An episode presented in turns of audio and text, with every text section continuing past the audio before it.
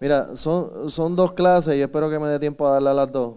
Pero eh, para mí siempre en la, en la, ya sea en una clase como tal o en un taller, siempre me gusta que hagan preguntas. Así que si tienen preguntas en medio del taller, pues pueden hacerlas. Porque para mí es mucho más importante que sean ustedes quienes puedan digerir el material y que lo hagan suyo, a que simplemente yo estar aquí en un monólogo y, y que al final del día pues no ustedes no interactúen con el, con el mensaje. ¿Está bien? Hechos capítulo 8, del 26 al 40. Alguien que lo lea, por favor. En lo que ustedes lo buscan, voy a orar. Hechos capítulo 8, del 26 al 40. Voy a orar. Padre, te doy gracias, mi Señor, gracias por esta oportunidad.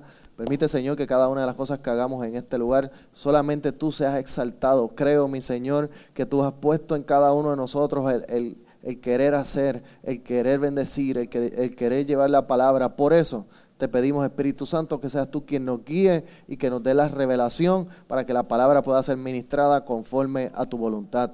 Te doy gracias, Señor. Te pido que bendigas a cada uno de tus hijos y que esta palabra se siembre en lo más profundo de su ser. Te doy gracias, Señor, y hemos orado en el nombre de Jesús. Amén y amén. El que lo tiene lo puede leer. Hechos capítulo 8, del 26 al 40.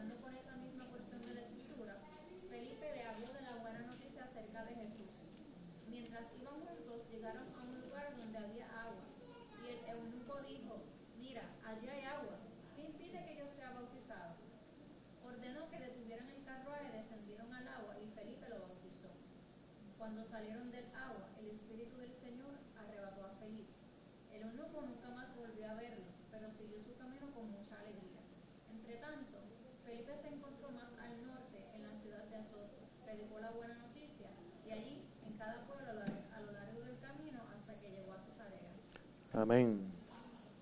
Este, no sé si habían leído esa historia antes, pero para resumirla un poquito, eh, Felipe se conoce como uno de los primeros evangelistas. O sea, él se le conoce como uno de los primeros evangelistas en, la etapa de la, de la, iglesia primitiva o de la primera iglesia.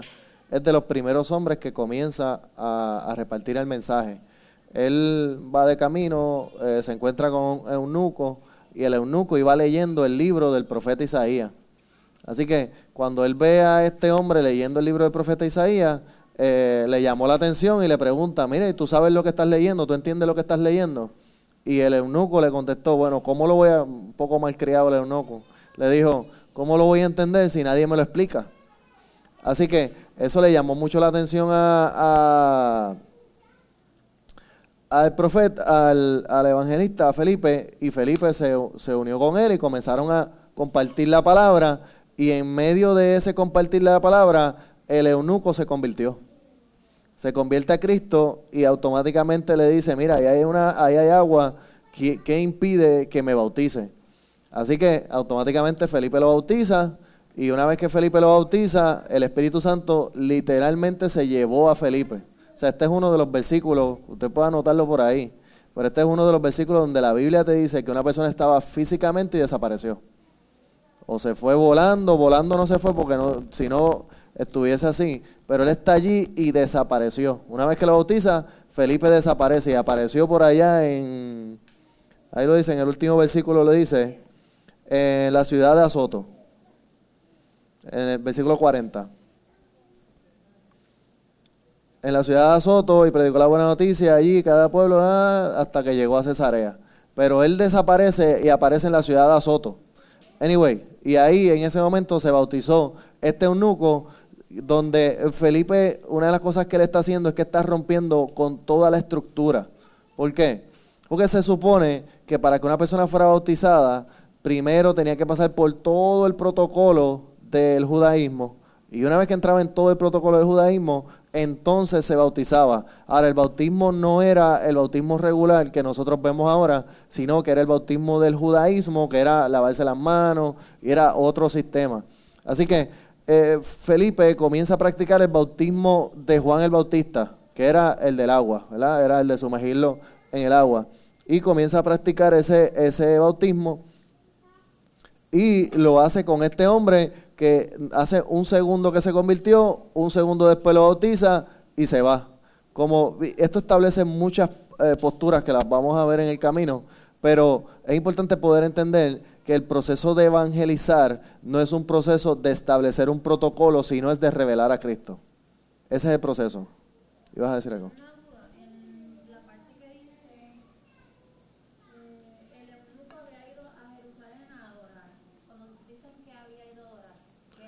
Iba, él iba a adorar conforme a la costumbre del judaísmo, sí, conforme a la costumbre del judaísmo. Que básicamente lo que hacían era que llevaban animales, cumplían con la ley. Cumplía con la ley. El proceso de evangelizar no es pasar por el protocolo, sino es revelar a Cristo. Eso es todo. Todo.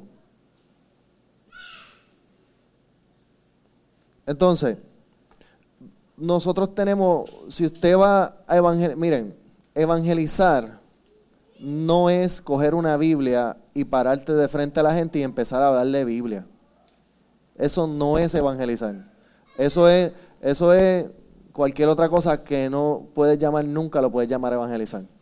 Evangelizar no es establecer tu idea en la mente de una persona. Eso no es evangelizar.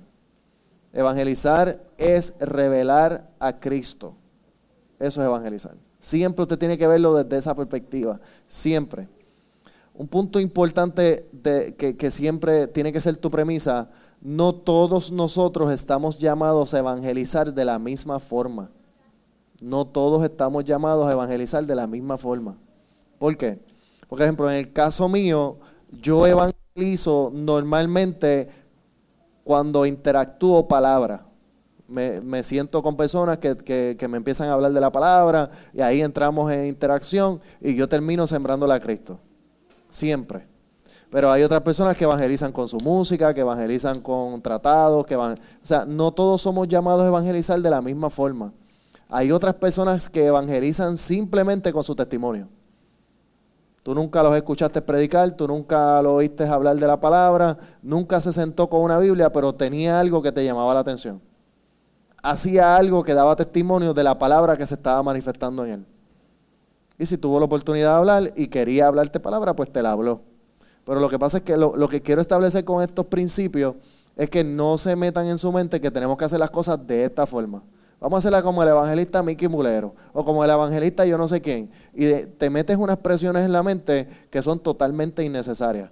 Si hay alguien que se conoce como uno de los primeros evangelistas, es Felipe, y lo primero que enseñó fue que no se dejó llevar por ningún protocolo. Por ninguno. Entonces, no todos nosotros tenemos el llamado para evangelizar desde la perspectiva de Felipe, que tuvo un encuentro con alguien, le predicó la palabra y ese alguien se convirtió. Algunos de nosotros vamos a tener la oportunidad de evangelizar de otras maneras. Yo, el mejor ejemplo lo puedo dar que me pasó el lunes.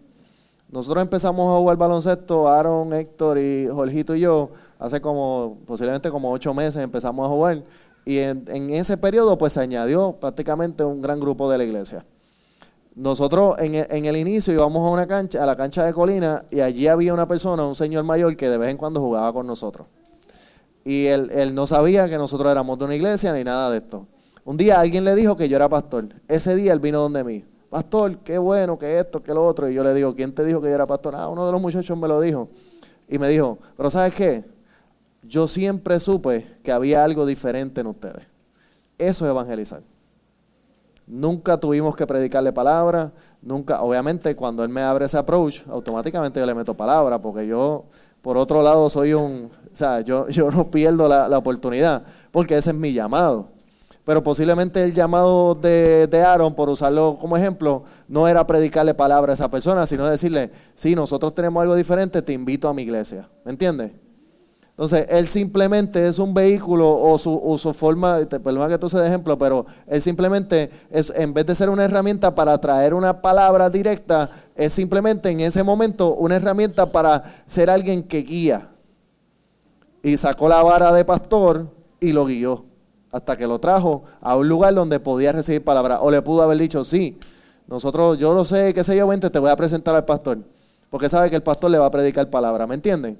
Entonces, nunca la idea de evangelizar la podemos cerrar en un círculo donde todo tiene que ser de esa forma. Porque lo, que vamos a hacer es que vamos a construir una estructura que nadie la va a soportar. Nadie. ¿Por qué?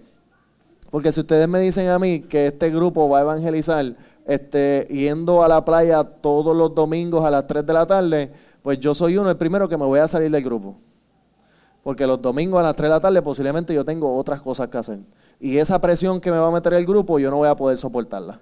Porque ese es el orden. Entonces, tenemos que tener mucho cuidado con lo que vamos a establecer como evangelismo, porque lo que podemos provocar entonces es resistencia al evangelio. Y ahí es que tenemos que cuidarnos mucho. ¿Verdad? El evangelio es una, miren, punto importante, anótelo ahí que nunca se lo olvide. El evangelio lo que significa es buenas nuevas. O sea, el evangelio es una buena noticia. El día en que tu evangelio se convierta en una mala noticia para la gente, dejaste de evangelizar. Dejaste de evangelizar. Así que hay dos principios que ustedes nunca van a, borrar. El proceso para evangelizar es sembrar o revelar a Cristo. Ese es el proceso. Ese es todo el proceso. Segundo, siempre va a ser una buena noticia. Siempre. Para evangelizar es revelar a Cristo. That's. Tú no necesitas nada más. Tú no necesitas nada más. No tienes ni que verte de una forma, ni hablar de una forma, ni decir esto decir lo otro. Es revelar a Cristo. Ahora, yo revelo a Cristo a través de la palabra. Yo no revelo a Cristo cogiendo a él y diciendo, ah, cree en Cristo, confiesa a Cristo, porque eso no es revelar a Cristo, eso es obligar a Cristo. Es bien distinto, bien distinto. Yo revelo a Cristo cuando yo predico palabra, cuando yo doy un mensaje, cuando yo doy un testimonio, cuando yo siembro algo en el corazón de alguien que necesita esa revelación. Entonces la gente empieza a decir, ¿qué es lo que tú tienes? ¿Qué es lo que tú estás creyendo? Entonces se empieza a revelar Cristo. ¿Y vas a decir algo?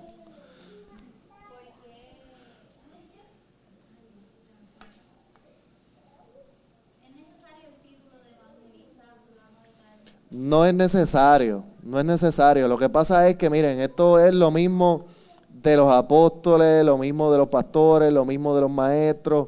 Miren, no hay ningún problema con que alguien se haga llamar evangelista. ¿Por qué? El problema va a estar cuando el, llamarse evangelista se convierte en una posición. Siempre que sea una función no hay ningún problema. O sea, que la gente sepa que tú estás evangelizando. Si tú quieres que la gente sepa que tú vas a entrar en una función evangelística, pues no hay ningún problema. Porque ahora ustedes podrían decir, somos el grupo de jóvenes evangelistas, que somos todos evangelistas. ¿Por qué? Porque estamos en esta función de evangelizar. ¿Está bien? Pero, pero esa no tiene que ser tampoco el título que usted tiene que asumir en, esta eh, función. Posiblemente puede verlo de esta forma. A lo mejor de este grupo son tres o cuatro los que dicen, ok, yo voy a irme en el área de evangelismo, me voy a ir por esta área me voy a encargar de predicar la palabra, me voy a encargar del otro, pero habrá otros que digan, no, yo lo voy a hacer con, con fotos, o voy a abrir una página, o voy a... O sea, no, no podemos meter esto dentro de un círculo que nadie lo soporte, que nadie lo soporte, porque por ejemplo, a mí personalmente no me gusta que me llamen evangelista. ¿Por qué? Porque creo que mi llamado es a pastor.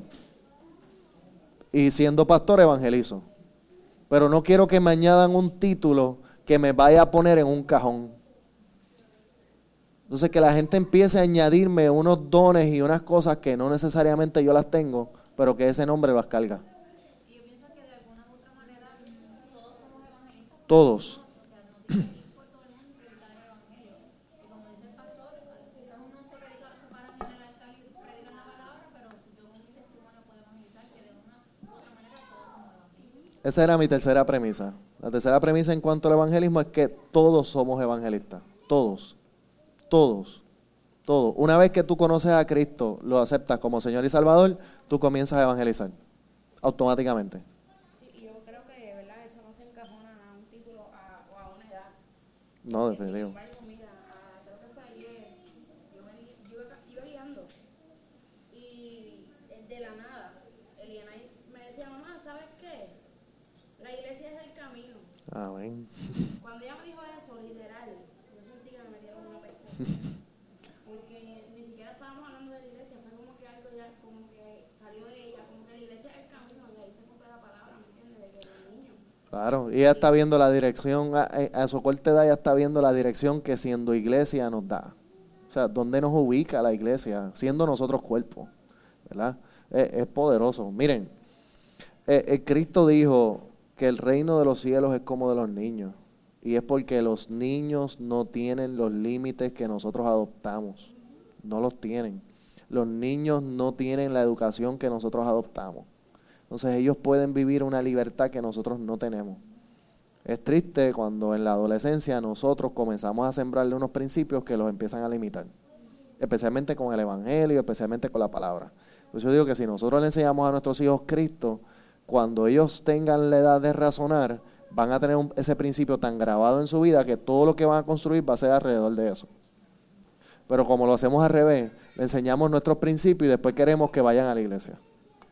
Entonces ya esos principios se siembran ahí y arrancárselos del corazón es bien difícil. Entonces tiene que ser al revés. Es como cuando le sembramos a un niño que tal persona es el que viene en tal época del año. Ellos se lo creen hasta la muerte. Cuando tú le dices que no, eso, eso lloran, porque se lo arrancaste del corazón. Pero ¿por qué no sembramos a Cristo de esa manera? Es que en vez de sembrarle una verdad, le sembramos una mentira para que se conven y los convencemos de eso. Ok, pero vamos a esto porque hay mucho material que discutir. Así que le doy rapidito una, una, añado a lo que hemos estado hablando hasta ahora, le voy a añadir unos cuantos puntos que son importantes en cuanto a la mentalidad del evangelista o a la, a la mentalidad del trabajo que vamos a hacer. Primero, es que tú tienes que verte como instrumento en las manos de Dios. Tienes que verte como instrumento en las manos de Dios. ¿Qué quiere decir eso?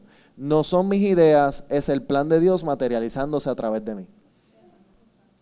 Tienes que dejarte usar. El momento en que tú empiezas a establecer tus ideas, comienzas a desvirtuar el plan de Dios. A ese nivel. Miren, si hay una, una, una función que se ha desvirtuado por todos estos años, es precisamente el evangelismo. ¿Por qué? Porque la iglesia pentecostal, que fue una gran evangelista en una, en una época, hace 30 años atrás, tomaron una función evangelística bien poderosa, tuvieron un gran problema. ¿Cuál fue el problema que ellos tuvieron? Que ellos trataron, hicieron un círculo que decía, aquí están los cristianos. Vamos a hacer todo lo posible por meter a la gente allá adentro.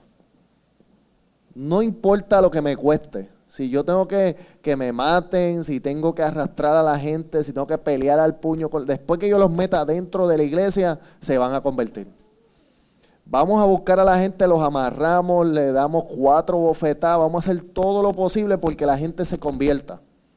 Entonces, la idea es buena porque tú quieres que la gente se convierta. Lo que pasa es que la forma en que lo materializaron tenía grandes problemas. ¿Y cuáles eran? La mayoría de la gente llegó aquí adentro porque le decían, Cristo viene. Cristo está viniendo desde que empezaron, hace 30 años. Entonces hay un problema serio con eso. Yo, Jesús dijo que Él viene, pues, no podemos poner eso en tela de juicio, Él viene. Pero la razón para tú convertirte no es que Cristo viene, es que Él te salvó. Entonces empezaron a desvirtuar el mensaje. Y la gente iba a la iglesia porque Cristo venía. Eso vino Gigi Ávila y dijo, viene en el 83. Así fue. Y en el 83 no vino. ¿Sabes qué pasó? Los 200 que metiste porque Cristo venía, ¿qué hicieron? Se fueron. Nunca se convirtieron. Entonces, había otra gente que se le empezó a predicar, te vas a perder en las pailas del infierno. Si no te conviertes, te pierdes, te va, el diablo te va a llevar, que esto, que lo otro. Entonces la gente entraba aquí, porque el diablo se los iba a llevar. Pero ¿qué pasa? Que como somos humanos, aquí adentro la gente seguía pecando. Porque nunca se convirtieron porque Cristo vino a su corazón, se convirtieron porque no querían irse para el infierno. Entonces, a los tres años que tú estás viviendo, pecando y no te has ido para el infierno, ¿qué tú dices? Pues yo me salgo de aquí. Si no me ha pasado nada.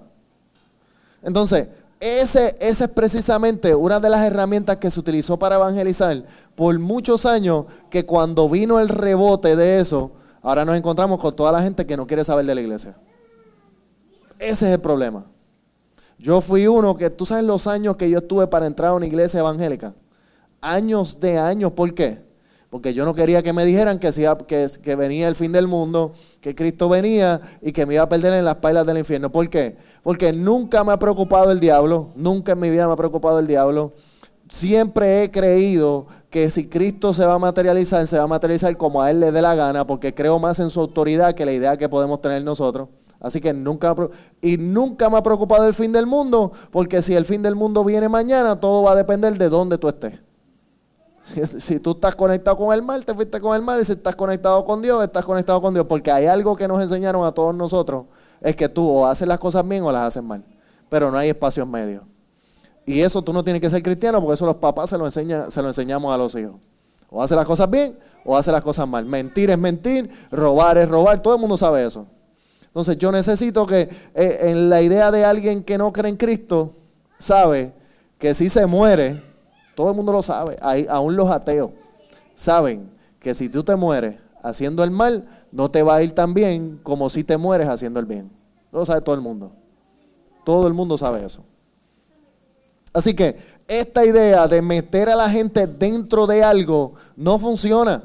¿Por qué no funciona? Porque la gente sabe que aunque tú estés allá dentro de ese algo, si las cosas no cambian en tu vida, te puedes salir cuando te dé la gana. Entonces, nunca el Evangelio ha sido una herramienta para amarrar a la gente, siempre ha sido una herramienta para liberar a la gente. Siempre. Entonces, yo necesito ser un instrumento, no venir a traer ideas. No, Dios no necesita que tú y yo le añadamos estrategias, no las necesita.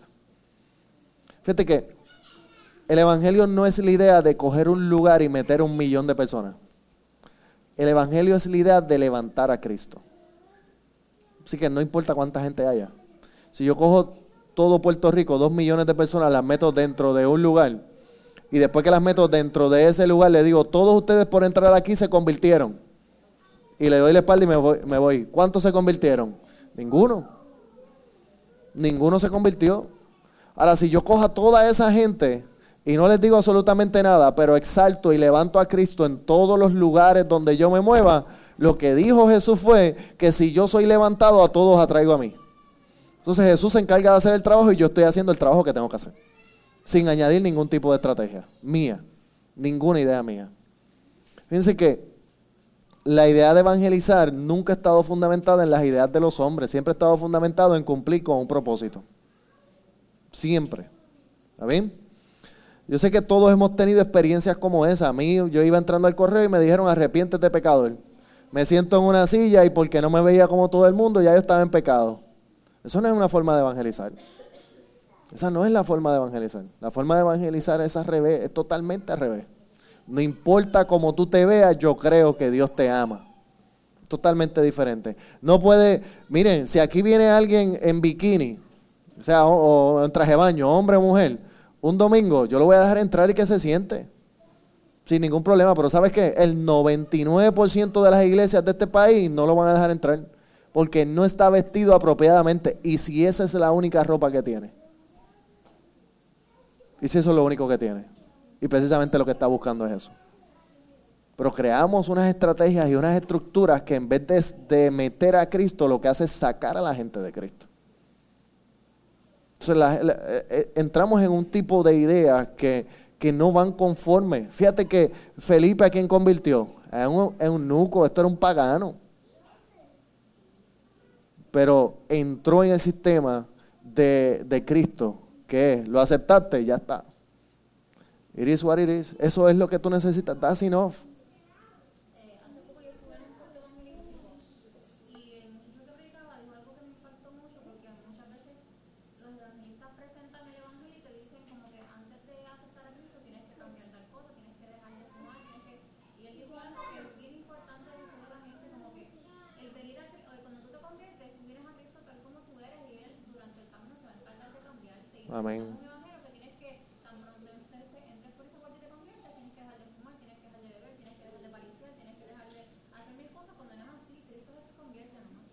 Amén.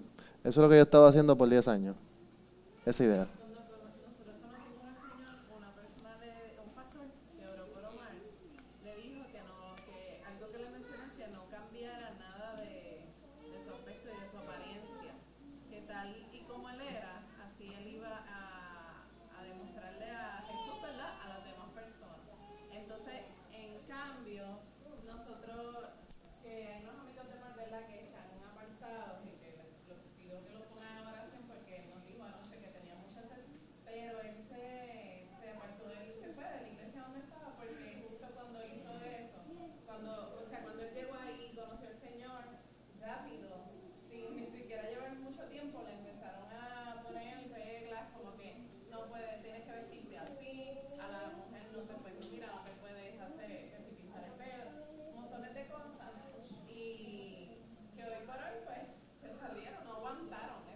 Es que esa es una presión que no la aguanta nadie. ¿Tú sabes lo complicada que es la vida? Para que tú, yo venga a Cristo y tú mañana mil complicaciones más. En mi caso personal, este, el Espíritu Santo es yo era una persona que antes de, Que valga, la, antes que siga, esa, esa diadema está preciosa.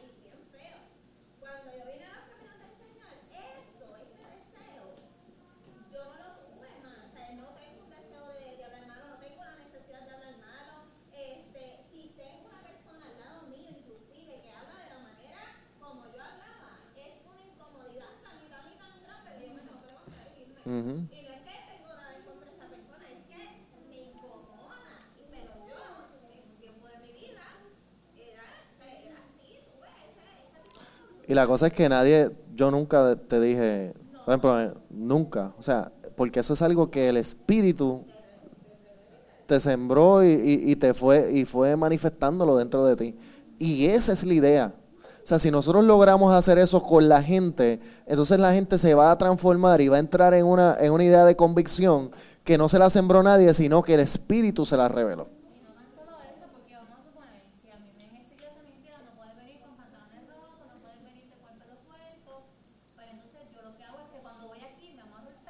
Exactamente.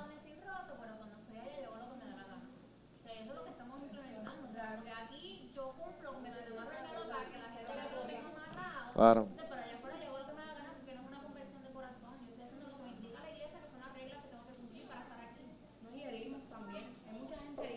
Muchas, pero miles de personas.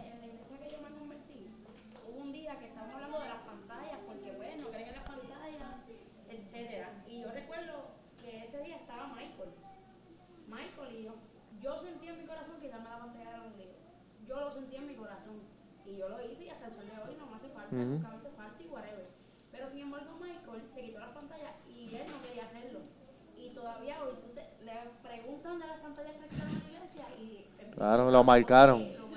Lo marcaron. Innecesariamente. Innecesariamente. A mí me pasó igual, yo usaba pantalla y me la quitaron también en la iglesia.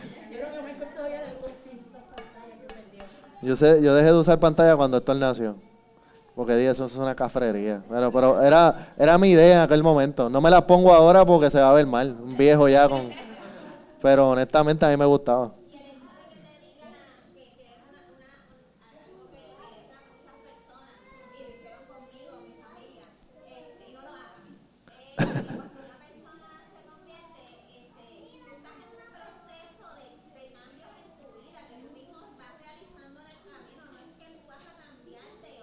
A la iglesia.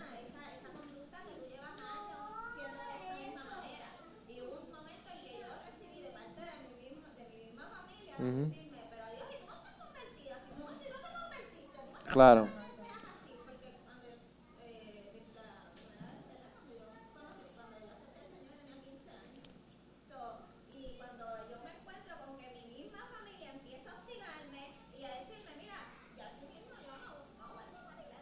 Yo sigo siendo la persona y como quiera me estás metiendo esa presión.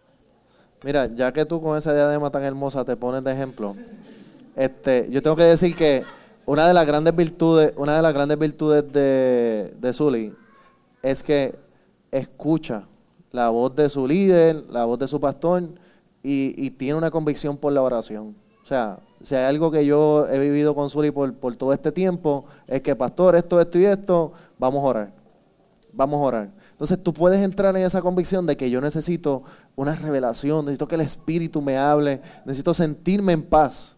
Entonces puedes entrar en esa dimensión. Entonces eso te va a ir llevando dentro de un proceso que te va a llevar a la transformación. Entonces, cuando usted sale a evangelizar, usted no puede pensar que tú vas a coger a 10 personas, las vas a meter dentro de una guagua y cuando los bajes de esa guagua ya todos se convirtieron. Porque para hacer eso tienes que entrarle a bofetada, tienes que darle cuatro pelas, tienes que 40 mil cosas y al final del día la gente va a salir igual. Todo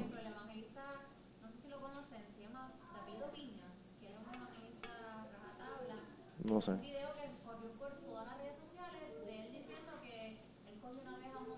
Ah, yo lo vi, sí. La rodilla y le metió dos bofetas. y le dijo del diablo. Entonces, ¿cómo quedamos nosotros? Claro. Eh, ese, es precisamente el problema y eso es lo que la gente, cuando tú invitas a alguien a tu iglesia, lo primero que la gente piensa es en todas las cosas malas o que no le han gustado de la iglesia. Eso es lo primero. Lo primero que la gente piensa es en eso. Entonces la gente que yo le he dicho que yo soy pastor y me preguntan, ¿y qué carro tú tienes? ¿Sí? ¿Por qué? ¿Qué viene detrás de eso? Lo que viene detrás de eso no es el carro. Lo que está en la mente es cuánto le estás robando a la gente. Eso es. Eso es. ¿Y por qué viene todo eso? Porque hubo cuatro o cinco que se robaron los chavos de la iglesia, la gente los subo públicamente y no tuvieron los pantalones para decir, mira, fallé. Entonces, ese es el problema. Yo tengo que reconocer, por ejemplo, al pastor Tommy Moya. Él le fue infiel a la esposa. Pasó por el proceso. Y un día se paró en un altar con la esposa, delante de todas las cámaras, delante de todo el mundo, y dijo, yo le fui infiel a esta mujer. Le fallé, este, me dejé llevar, ella me perdonó y nos reconciliamos. Y escribieron un libro. Y ahí está toda la información. Entonces, es esas cosas, aunque el error estuvo allí, pero por lo menos yo respeto eso. Si tuvo el valor de aceptar su error, Dios lo perdonó, pues yo no tengo por qué pensar que no. Pero entonces, el que lo hace y no entra en esa mentalidad, ¿qué provoca? Que todo el mundo piense, todos los pastores son iguales. Y entramos en este dilema de que, que nunca termina. Te doy rapidito cinco, cinco principios de evangelización. Cinco principios. Mira, que no llega a siete, voy con cinco nada más. Cinco. Este, eh, todo esto va a estar enmarcado en esta premisa. El fundamento de la evangelización eficaz es la aplicación de las escrituras y el mensaje cristocéntrico. El fundamento de la evangelización eficaz, el fundamento para que la evangelización sea eficaz, necesita dos cosas importantes. Primero, las escrituras y que sea cristocéntrico. El fundamento de la evangelización eficaz es la aplicación de las escrituras y un mensaje cristocéntrico. Esa es la clave. Esa es la clave. Escrituras, cristocéntrico. Escritura, cristocéntrico. Usted no salga a evangelizar. Ve a Jesús el centro. Ve a Jesús el centro, porque cuando la gente llega a Jesús el centro se va a encontrar gente como ellos. Aquí hay cosas buenas que hacemos, cosas bien lindas, pero lo que va a transformar la gente no es Jesús el centro como iglesia. Lo que va a transformar a la gente es la escritura y Cristo. Entonces tú vas a traer la gente, la gente que venga aquí no viene porque esto es Jesús el centro. La gente viene aquí porque aquí predicamos a Cristo. ¿Y cómo lo predicamos? Con la palabra. ¿Ven, la, ¿Ve cómo cambia la ecuación? Porque si empezamos a invitar a la gente que llegue aquí porque esto es Jesús del centro y aquí todos la pasamos bien, la gente va a pensar que esto es un club social. Y aquí lo que hay es una, el pastor es un charlatán y las ovejas son peores. Sí, es lo que la gente va a pensar.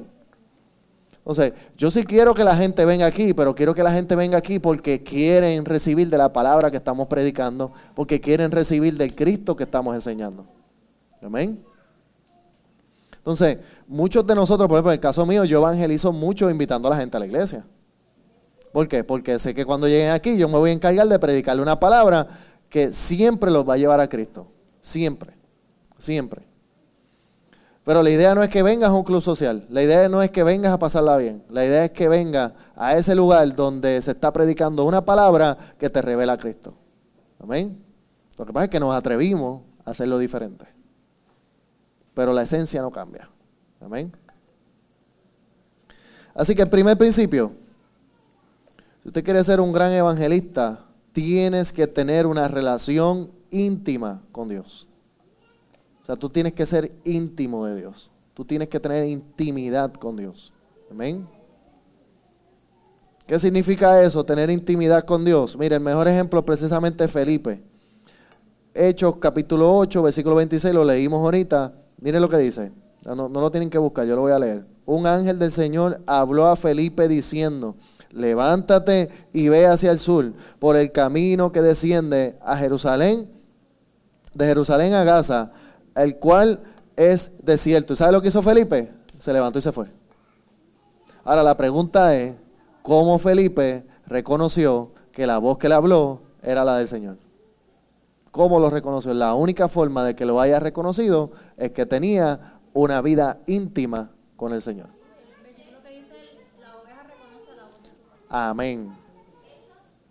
8.26, 8.26 y 27. O sea, la única forma de que usted, miren, yo conozco, conozco, no estoy seguro que todos han tenido la experiencia de escuchar gente que dice, Dios me dijo, Dios me dijo, el Señor me habló, Dios me dijo, mira, hay que tener mucho cuidado con eso. Hay que tener mucho cuidado con eso, porque a veces el Dios me dijo es simplemente para ponerle un poco más de fuerza al punto que quieres establecer o que se vea mucho más glorioso y con más grandeza o que tú no puedas rebatirlo. Porque si Dios lo dijo, pues yo mejor me quedo callado. Entonces tenemos que tener mucho cuidado con eso. Yo prefiero, yo personalmente, cuando yo hablo algo que, que, yo siento que Dios me lo dijo, ¿verdad? Que Dios me lo reveló a mi corazón, primero, lo primero que yo hago es buscarlo en la palabra. si Dios me dice a mí, eh, en medio de una administración, Dios me dice a mí que ore por, por él y porque va a tener sanidad, automáticamente ahí en el momento yo estoy buscando una palabra que tenga fundamento. Automáticamente. Nunca, voy a, nunca va a salir nada por mi boca que no tenga fundamento bíblico. Nunca. Especialmente en un momento de administración o donde estoy profetizando algo por alguien. ¿Por qué? Porque es la única forma de que mi corazón no me engañe. Es la única forma. Y segundo, es la única forma en este momento de mi vida en que yo he podido reconocer la voz del Señor. Yo sé que cuando Dios me habló, cuando yo siento algo de parte de Dios, yo sé que tiene fundamento bíblico. Siempre. Entonces hay que tener mucho cuidado porque a mí gente Dios me dijo, que, a mí una persona me dijo un día, Dios me dijo que me fuera de la iglesia. Y yo, bueno, está bien, si Dios te lo dijo yo no te lo voy a rebatir, o sea, no tengo ningún problema con eso. Si Dios te lo dijo, no tengo ningún problema con eso. Ahora, a mí se me hace bien raro que Dios te saque del cuerpo del cual Cristo murió para que tú seas parte del cuerpo. Una cosa es que Dios te haya dicho, vete de, porque si Dios te dice que te vayas de la iglesia, o sea, a lo mejor te habló en otro idioma y no lo entendiste, pero Dios nunca te va a decir, vete de la iglesia, nunca. Nunca, pero es que nunca, porque no tendría sentido en, su, en la esencia de lo que es, porque precisamente lo que Dios quiere es que todos seamos iglesia. Entonces, automáticamente cuando, una persona, cuando esa persona me dijo a mí eso, yo dije, bueno, primero no sabes el fundamento de la iglesia. Segundo, Dios no te va a decir una cosa como esa porque suena contradictorio. Tercero, es muy probable que tú te quieras ir de la iglesia y estás buscando algo que suene lindo para decirme que te quieres ir de la iglesia. Pero no tengo ningún problema con si, quieres ir de- si te quieres ir de la estructura, no tengo ningún problema, no tienes que usar a Cristo, pues yo te voy a bendecir igual. No tengo ningún problema con eso. Pero tenemos que tener mucho cuidado cuando usamos ese tipo de frases para establecer o darle fuerza a nuestras posturas. Por el contrario, lo que usted necesita es tener una vida íntima con el Señor. Y Am, por lo menos yo vengo de una iglesia donde me implementaron, hacíamos retiros de jóvenes y si el pastor te veía que estabas 10 minutos orando, o sea, como que no tienes que estar media hora. Y entonces tú estabas 10 minutos arrodillado orando, pero los otros 20 estabas pensando en que tengo que ir a ¿Qué digo? Entonces tenías que estar media hora arrodillado, pero tú no estabas ni siquiera orando. Miren, les voy a dar la clave de la intimidad con el Señor. Esta es la clave, esta es la clave. De aquí, usted, si empiezas en esta premisa, siempre vas a tener éxito. Tienes que leer la palabra. Ese es el paso de intimidad primordial en todo. Antes de orar, usted va a ir a la palabra. ¿Por qué? Porque lo que dice la palabra de sí misma es que es inspiración del Espíritu Santo. Por lo tanto, ya usted tiene aquí masticado lo que Dios quiere decir sin tener que orar. Ya que está. Esto que está aquí es lo que Dios te quiere decir. Así que tu primer paso de intimidad con el Señor es estudiar su palabra. Ese es tu primer paso. Después de ahí tú vas a desarrollar una intimidad con el Señor fundamentada en lo que Él te dice. Es que esto no es complicado. Somos nosotros los que lo... Miren, hay gente que va, ok, quiero que el Señor me dé una palabra están seis semanas orando para que el Señor me dé una palabra. Y cuando una persona me dice eso, yo digo, de hecho es tan fácil que yo la encuentro. Yo vengo y abro aquí y digo, déjame ver. Es más, me voy, más fácil todavía. Quiero una palabra que tenga que ver con el amor. Lo busco aquí, amor. Mateo, yo lo... Y ya, no puede ser tan complicado porque esto está masticado para eso. Yo tengo aquí la palabra. Ahora yo a veces yo necesito orar para tener revelación de la palabra. Porque lo que Dios me dijo todavía mi espíritu no lo puede internalizar. Pues yo oro a Dios. Señor, ¿qué tú me quieres decir con esta palabra? ¿A dónde tú me quieres llevar con esta palabra? Entonces la intimidad comienza reconociendo lo que Él ya te ha dado. ¿Y qué nos ha dado? Palabra. Amén. Y en cuanto a lo que tiene que ver con intimidad, es bien importante saber que nosotros vamos a tener esa intimidad tanto en la palabra como en la oración. Esas son las dos eh, herramientas o los dos ejercicios que nosotros vamos a hacer para tener intimidad con el Señor. Palabra, oración, palabra, oración, palabra, oración. Esas son las dos herramientas fundamentales. Hay una que ya va más a ti. Acuérdate que estas dos son de ti para Dios. Oración, palabra, oración, palabra, oración, palabra. Hay una tercera que es bien importante que es el ayuno. El ayuno. Porque en el ayuno tú rompes contigo para que entonces se manifieste lo que es de Dios en tu vida. Entonces, esas son tus tres herramientas para eh, tener intimidad con el Señor. Oración, palabra, ayuno. Oración, palabra, ayuno. Oración, palabra, ayuno. Que esas tres son adoración. ¿Está bien? Las tres son adoración.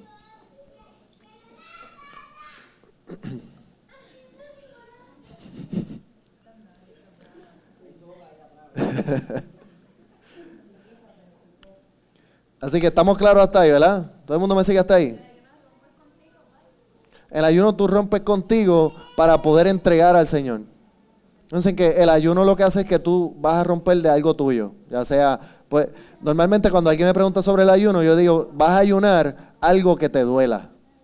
Por ejemplo, este, si a ti te, te gusta mucho la comida, pues tú vas a ayunar comida, porque te va a doler. Porque te va a llevar a un momento donde va a ser fuerte en tu vida. Porque la idea del ayuno es que tú rompas contigo. Que algo tuyo se muera, que algo tuyo tú lo entregues en ese tiempo. Hay gente que me dirá el internet, hay gente que me dirá el televisión, la televisión, hay gente que me, o sea, va a depender, ¿verdad? Cuando usted ayuna no necesariamente tiene que ser de comida. Puede ser de otras cosas de, de tu vida que tú sabes que cuando las quites de tu vida te van a doler. No, no necesariamente es comida, no necesariamente es comida. Hay ayuno sustentado, como lo hizo Daniel, que comía legumbres, que son granos. Estuvo 21 días comiendo granos nada más. Este, sí, no me acuerdo, sí, pero hay alguien también que dejó de usar perfume. Este, ¿qué más? Eh, mi- Jesús estuvo 40 días sin comer. Estuvo 40 días sin comida, ningún tipo de comida. Y así hay distintos ayunos, pero usted en el ayuno usted lo que va a hacer es que va a entregar algo suyo, algo que le duela. ¿Está bien? Es la forma más fácil de, para mí de enseñarlo. así que herramientas o ejercicios para intimar con el Señor, palabra, oración, ayuno, palabra, oración, ayuno, palabra, oración, ayuno. Esos tres son adoración, ¿verdad? Son adoración. Yo siempre recomiendo que cuando usted esté en ayuno tenga su tiempo de adoración, tenga su tiempo de oración. O sea, tú, tú tienes que separar un tiempo exclusivo para ese ayuno. Por ejemplo, esto no es una clase de ayuno, pero te doy una, una- una clave. Eh, el ayuno puede ser unas horas en específico. O sea, tú puedes ayunar dos horas en un día, cuatro horas en el día, o todo el día completo. O sea, no, no necesariamente tiene que ser todo un día. O sea, usted va a establecer, lo que, lo que pasa es que si usted establece un tiempo, usted tiene que cumplir con ese tiempo. Porque ese precisamente ahí es que tú estás rompiendo con tu yo. ¿Está bien? Seguimos. Segundo, segundo principio. Obediencia a Dios. Obediencia a Dios. Fíjate que, que cuando el ángel le dice a Felipe, levántate, ¿qué hace Felipe? Se fue. Obediencia. Miren, la clave de la vida del cristiano está en la obediencia. El reino de Dios es Dios hablando y un hombre obedeciendo. La expectativa de Dios con nosotros es que lo obedezcamos. Esa es la expectativa. Entonces, fíjese que, que- Felipe, cuando Dios lo manda a tener este encuentro con este hombre, él no discutió con Dios cuáles son las instrucciones que tengo que hacer, cómo lo voy a hacer, qué, qué le digo primero, qué le digo después, no. Dios le dijo, vete que vas a tener un encuentro. Y se levantó y se fue. Otro ejemplo de eso es Samuel. Samuel, Dios le dice, vete al monte que te vas a encontrar con uno y a ese que te encuentre lo vas a, a ungir. Entonces fue al monte, no le preguntó, fue y hizo el trabajo. Entonces, esa es la clave de la obediencia. Dios le dice a Abraham, sal de tu casa y tu parente- parentela. ¿Sabe qué hizo Abraham? Se fue. Ahora cometió un error. Se llevó al suegro. Al suegro. Se llevó al suegro y al, y al- y al sobrino. Entonces, esos fueron los, los primeros errores de la vida de Abraham que le empezaron a costar. Pero no vamos a dar una clase de Abraham. Pero la idea es que usted quiere ser un evangelista, usted tiene que ser obediente. Tiene que ser obediente. Tiene que ser obediente a la voz del Señor. Usted tiene que, que guiarse. Usted no, no puede ser un desobediente para ser un evangelista. No puede. Usted tiene que ser obediente. La obediencia siempre va a estar fundamentada en qué? Que el plan que Dios te está dando es bueno. Así de sencillo. Mi plan nunca va a ser mejor que el plan de Dios. Nunca. Nunca. Nunca. O sea, no importa la idea que tú tengas, nunca va a ser mejor que el plan de Dios. Nunca. Usted sea obediente al plan de Dios. Amén. Entonces, uh, hay dos vertientes aquí. Si tú eres obediente, vas a alcanzar la victoria. Si eres desobediente, estás destinado a fracasar. Si eres obediente, alcanzas la victoria. Si eres desobediente, estás destinado a fracasar.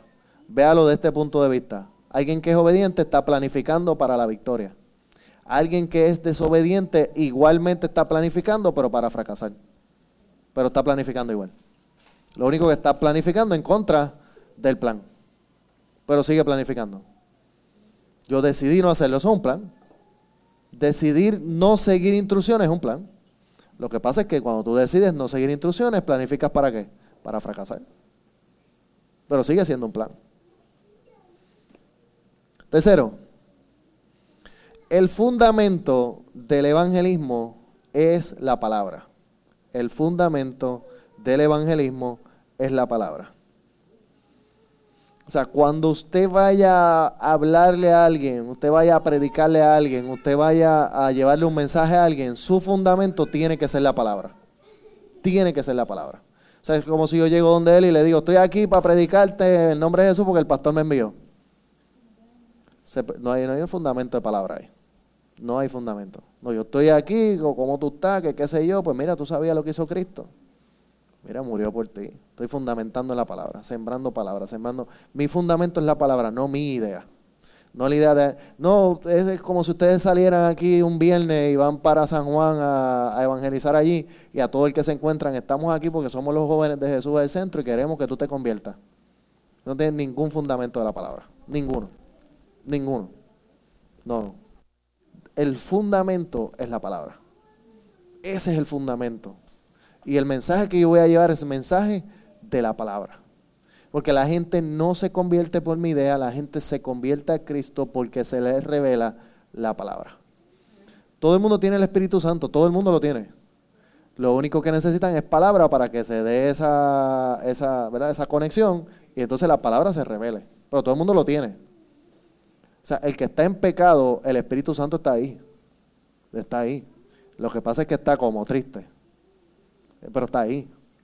Viene la palabra y el Espíritu Santo toma esa palabra y la revela a ese corazón. Y entonces ese que estaba pecando, dos minutos antes estaba pecando, cuando el Espíritu Santo les revela la palabra, de momento dejó de pecar. Porque siempre estuvo allí. Una vez que Cristo muere en la cruz, depositó el Espíritu en todo, aún en los pecadores. Y en los que siguen pecando todavía. Que el Espíritu Santo no sale. Es una idea extraña del evangelismo 30 años atrás, donde el Espíritu Santo entraba y salía. El Espíritu Santo se queda allí sufriendo. Allí está sufriendo. Y el pecador está pecando, pecando, y el Espíritu Santo está buscando la oportunidad. En cuanto se entra una pizca, un, cantito de palabras, ¿sabes lo que hace el Espíritu Santo? Pácata, lo explota dentro de ti. Es como una bomba. Por eso tú has podido conocer gente que eran, eh, por ejemplo, Alex Trujillo, que eso era un, mató gente y qué sé yo, de momento el tipo se convierte. Es más, Héctor el Fader. Cuando el tipo se convierte, el 99% de las personas, incluyéndome yo, dijo, eso es embuste. Porque es que tú automáticamente tú razonas con lo que tú ves y tú dices, pues, este tipo. Pero él, una vez que abrió un espacio pequeño, como tiene el Espíritu, el Espíritu automáticamente le revela la palabra. Entonces, toda la palabra que ya se le había predicado, que había escuchado, que en algún momento lo había tocado, se manifestó. Eso es exactamente lo que le pasó a Pablo. ¿Qué le pasa a Pablo? Él va de camino a Damasco. Pero de camino a Damasco ya él había tenido la experiencia de Esteban. ¿Cuál era la experiencia de Esteban? Que lo estaban matando a pedra y Esteban decía, Padre, perdónalos porque no saben lo que hacen. Así que hay una palabra sembrada dentro de él. Cuando él va camino de Damasco, viene esta luz, automáticamente él abre a que el Espíritu Santo le revele lo que está pasando. No se da cuenta de lo que está pasando. Pero una vez que se queda ciego y escucha la voz del Señor, automáticamente el Espíritu Santo le reveló. ¿Cómo yo sé que le reveló? Porque dos segundos más tarde él dice, Señor, ¿qué quieres que haga? Así que ya dejó de ser el que perseguía y se convirtió automáticamente en siervo.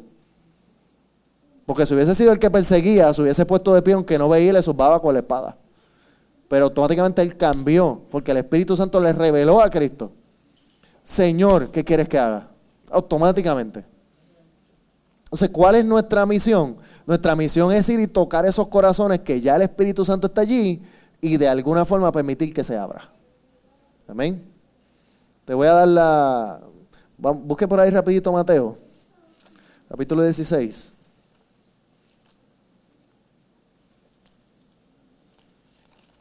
Esto es algo que todos nosotros lo tenemos y no, y no, lo sabemos y por lo tanto no lo usamos. Mateo capítulo 16. Me digo el versículo rapidito. Porque en verdad tengo que buscarlo. Eh, creo que es 16, 16, pero... Ah, bueno. Si lo busco en Marco no lo voy a encontrar. Mateo 16. Eh, estoy llegando. Eh, 17, Mateo 16, 17. Bienaventurado eres Simón, hijo de Jonás, porque no te lo reveló carne ni sangre, sino mi Padre que está en los cielos. Y a ti también eh, te digo que eres Pedro, y sobre esta roca edificaré la iglesia, y la puerta de los Hades no prevalecerá más, no prevalecerá contra ella. Y a ti, ahí nos está hablando a todos nosotros. Y a ti te daré las llaves del reino de los cielos, y todo lo que atares en la tierra será atado en los cielos, y todo lo que atares en, desatares en la tierra será desatado en los cielos. ¿Qué es la llave? ¿Cuál es la llave? ¿Qué es esa llave? El Evangelio. Esa es la llave. ¿Por qué? Porque con la llave, que es el Evangelio, tú abres el corazón de la gente. Cuando una vez que la persona abre el corazón, ¿qué pasa? Se manifiesta el espíritu y una vez que el espíritu se manifiesta, se convierte. Así de sencillo es. Entonces, con la palabra que tú haces, lo atas y lo desatas. Alguien que estaba atado al pecado, con la palabra que tú haces, lo desata, ¿verdad que sí? Pero lo atas también para los cielos. Esa es la llave. La llave que se le entregó a Pedro es la llave del Evangelio. Cuando Pedro supo que esa era la llave, ¿qué hizo en Hechos capítulo 2? Búsquelo por ahí rapidito. Alguien que sabe que tiene esa llave, se levanta y predica. Hechos capítulo 2. Eh, míralo, míralo en, el, en el versículo 36. Este es Pedro hablando. Este es alguien que sabe que tiene la llave. Está hablando, predicando un mensaje. Dice, sepa pues ciertísimamente toda la casa de Israel que este Jesús a quien vosotros crucificaste, Dios le ha hecho Señor y Cristo. Y mira esto, al oír esto se compungieron del corazón y dijeron a Pedro y a los otros apóstoles, varones hermanos, ¿qué haremos? Y de ahí en adelante, ¿verdad? Mira, después dice, Pedro le dijo, arrepentíos y bautícense. Y de ahí en adelante, él les predica. ¿Por qué? Porque una vez que se abrió el corazón, ya están listos para sembrar una palabra para que la gente se convierta. Pero lo primero que usted tiene que hacer es abrir el corazón. Nosotros normalmente el evangelista eh, del rollo de, hace 20 años atrás lo, hace al revés. Le cuatro bofetas a la persona, le cuatro como ese. Como dijo, este, este cogió a uno que era un patuleco, yo creo que es que él dice, y le metió cuatro bofetas. Porque entonces, ¿cuál es la idea que está sembrando él ahí? Yo tengo la autoridad para cambiarlo. Pero es que no, tú no, la gente no cambia por la autoridad que tú tengas, sino por lo que tú siembras. Entonces, si él le abre el corazón, esa persona se convierte, que fue lo que hizo Pedro.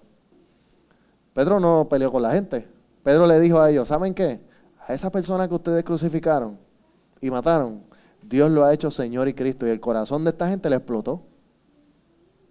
Ya estaban listos. Una vez que están listos, entonces le siembra el Evangelio. ¿Ven?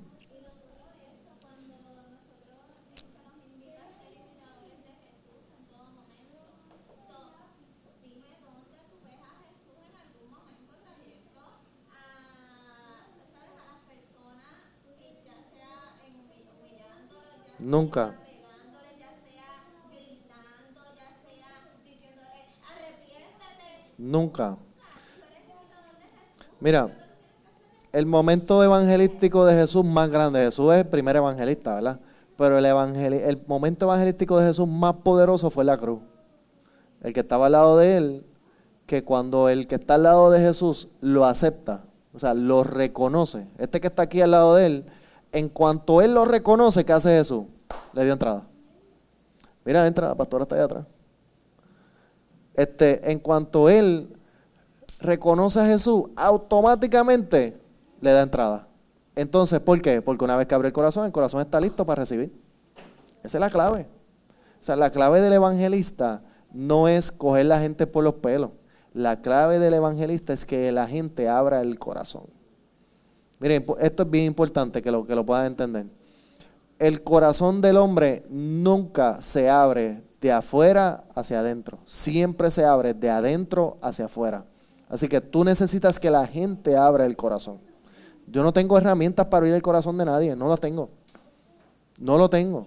Yo necesito que la gente, por eso yo siempre he dicho que una vez que tú abras un pedacito de tu corazón para que more Jesús, todo va a cambiar. Pero hay un montón de gente que va 100 años en la iglesia y nunca han abierto su corazón a Jesús, nunca. Jesús le dijo a la iglesia de la Odisea, yo estoy a la puerta y llamo y si alguien abre, yo entraré y cenaré con él. Algo que es una iglesia que nunca dejó que, que Jesús entrara. Nunca, nunca abrieron la puerta. Amén.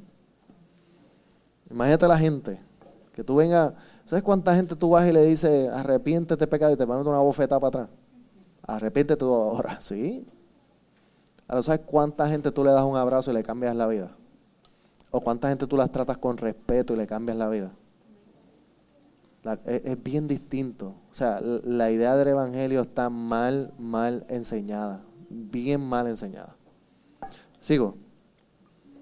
Cuarto, mire, esto, este grábeselo en su frente, en el corazón. Esto escríbalo, escríbelo en tu espíritu. Evangelizar no es presionar. Evangelizar no es presionar. Escucha lo que voy a decir. Todos aquellos de ustedes que decidan salir un día a evangelizar la, en, la, en forma que tú quieras hacerlo, el día en que, en la hora, en el minuto en que empiezas a presionar a la gente, dejaste de ser un evangelista. Automáticamente. Au- Pero eso es, si lo ves así, salieron 10 o 5 para no matarme mucho.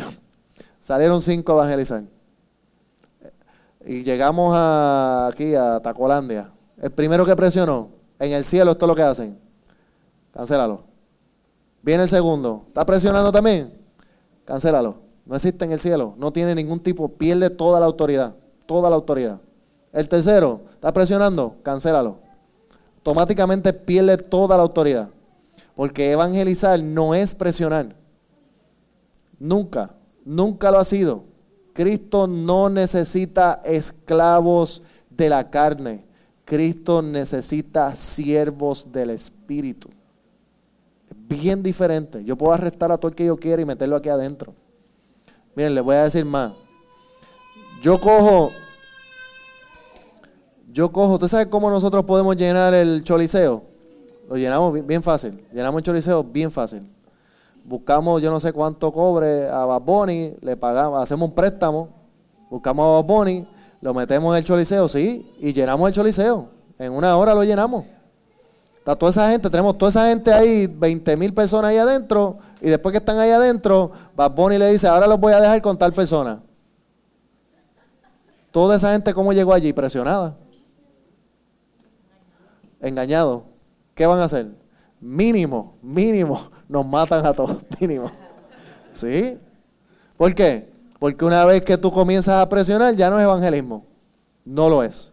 Automáticamente se cancela. Automáticamente, por eso los evangelistas conmigo fracasaron. Ningún evangelista en mi tiempo me pudo evangelizar. Ninguno. Ninguno. Ni mi abuelo, que es pastor, me pudo evangelizar. ¿Sabe por qué? Porque ejercía presión sobre mi familia. Porque, y lo, y lo digo de esta forma, mi, mi mamá es este, la hija del pecado. Porque mi abuelo le fue infiel a su esposa y nació mi mamá. ¿Sabes qué es lo interesante? Que mi mamá es el pecado. Y él no. Entonces, como ella es el pecado, ella está aparte. Y nunca nadie de su familia la reconoció. Pero si el que pecó fue él. Yo estoy hablando de un, evangel- de un pastor del evangelio. Entonces, ¿por qué? Porque hay que ejercer esa presión. Está tachado. Está tachado. Está tachado. ¿Y tú sabes qué? Esto no es el nada más. Este es el 99% de la iglesia, esa tradicional. Es así. Ay, Bueno, nosotros hicimos un hogar en la parte abajo de la casa de él. Él llegó y ni se paró, ni nos saludó, ni nada. Y estaba allí la, la hija y el nieto. ¿Y cómo te? ¿Cómo?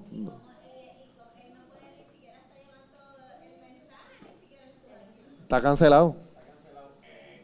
Lamentablemente está cancelado. Es así, tenemos que, miren, esto, esto hay que llevarlo al nivel que es. Una vez que tú te conviertes en alguien que crea una doctrina de presión, donde la gente tiene que someterse a una idea del hombre, que las cosas que son así están bien y las cosas que están así son mal, aunque vayan en contra de un principio fundamental de la palabra, una vez que tú entras en esa idea, te cancela. No tiene sentido.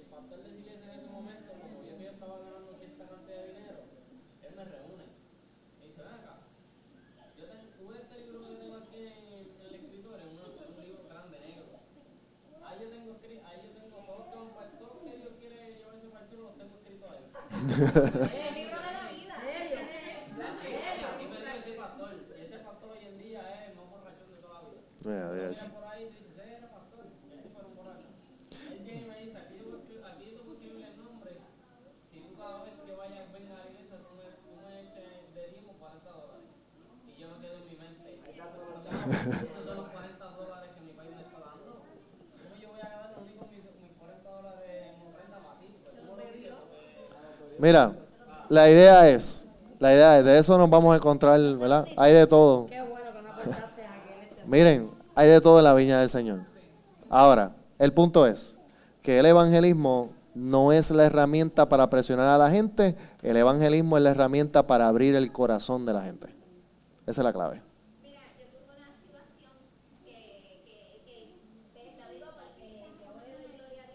Claro.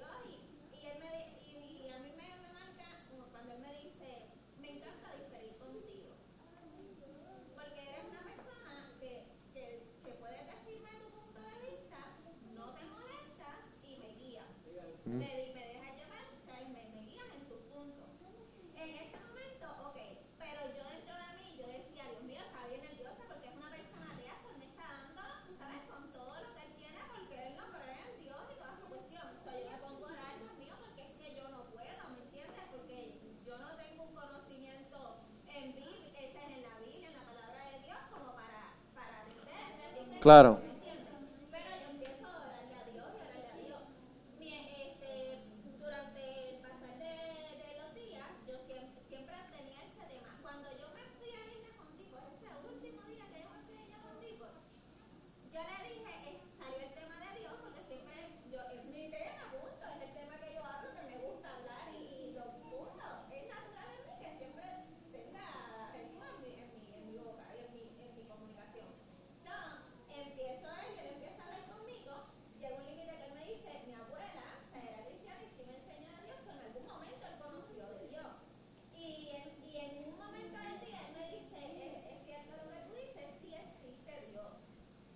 É, aliás, você tá.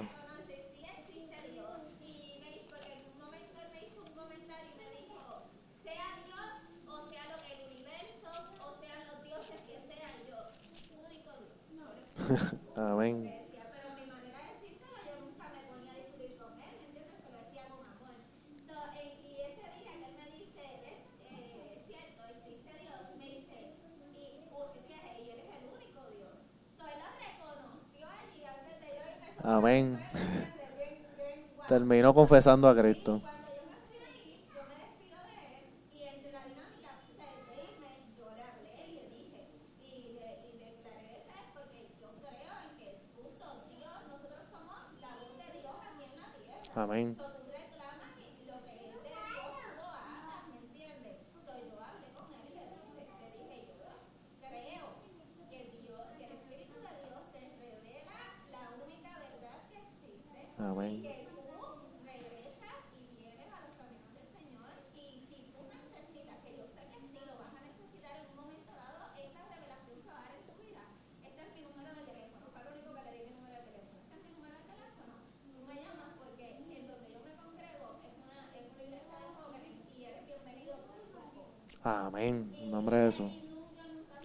Pero ahí está la clave, nunca lo presionaste.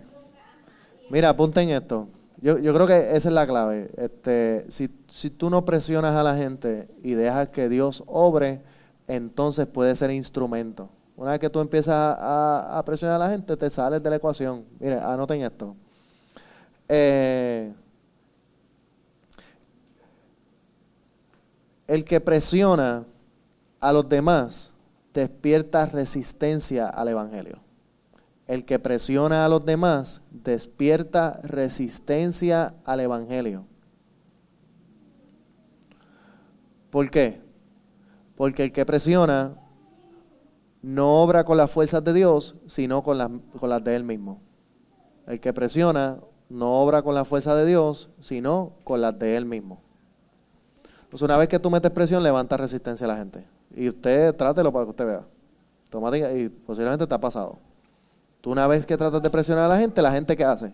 Rápido levanta una resistencia. Automáticamente, porque estás trabajando con tu propia fuerza. Ahora, una vez que tú permites que sea Dios quien fluya, entonces derribas esa resistencia. La derriba la resistencia. Por eso yo me atreví como pastor a eliminar todas las reglas. Por eso en esta iglesia no hay reglas. Aquí a mí, si viene alguien que me dice, pastor, yo soy alcohólico, pues yo no tengo ningún problema, siéntate ahí. Que Jesús sea exaltado es la única. Es así. ¿Por qué? Pues yo no quiero que nadie se sienta, yo quiero que la gente sea libre en su relación con Cristo. Yo he tenido, aquí había un hermano, bueno, yo no tengo ningún problema con decirlo, Félix, cuando empezó con nosotros, él fumaba.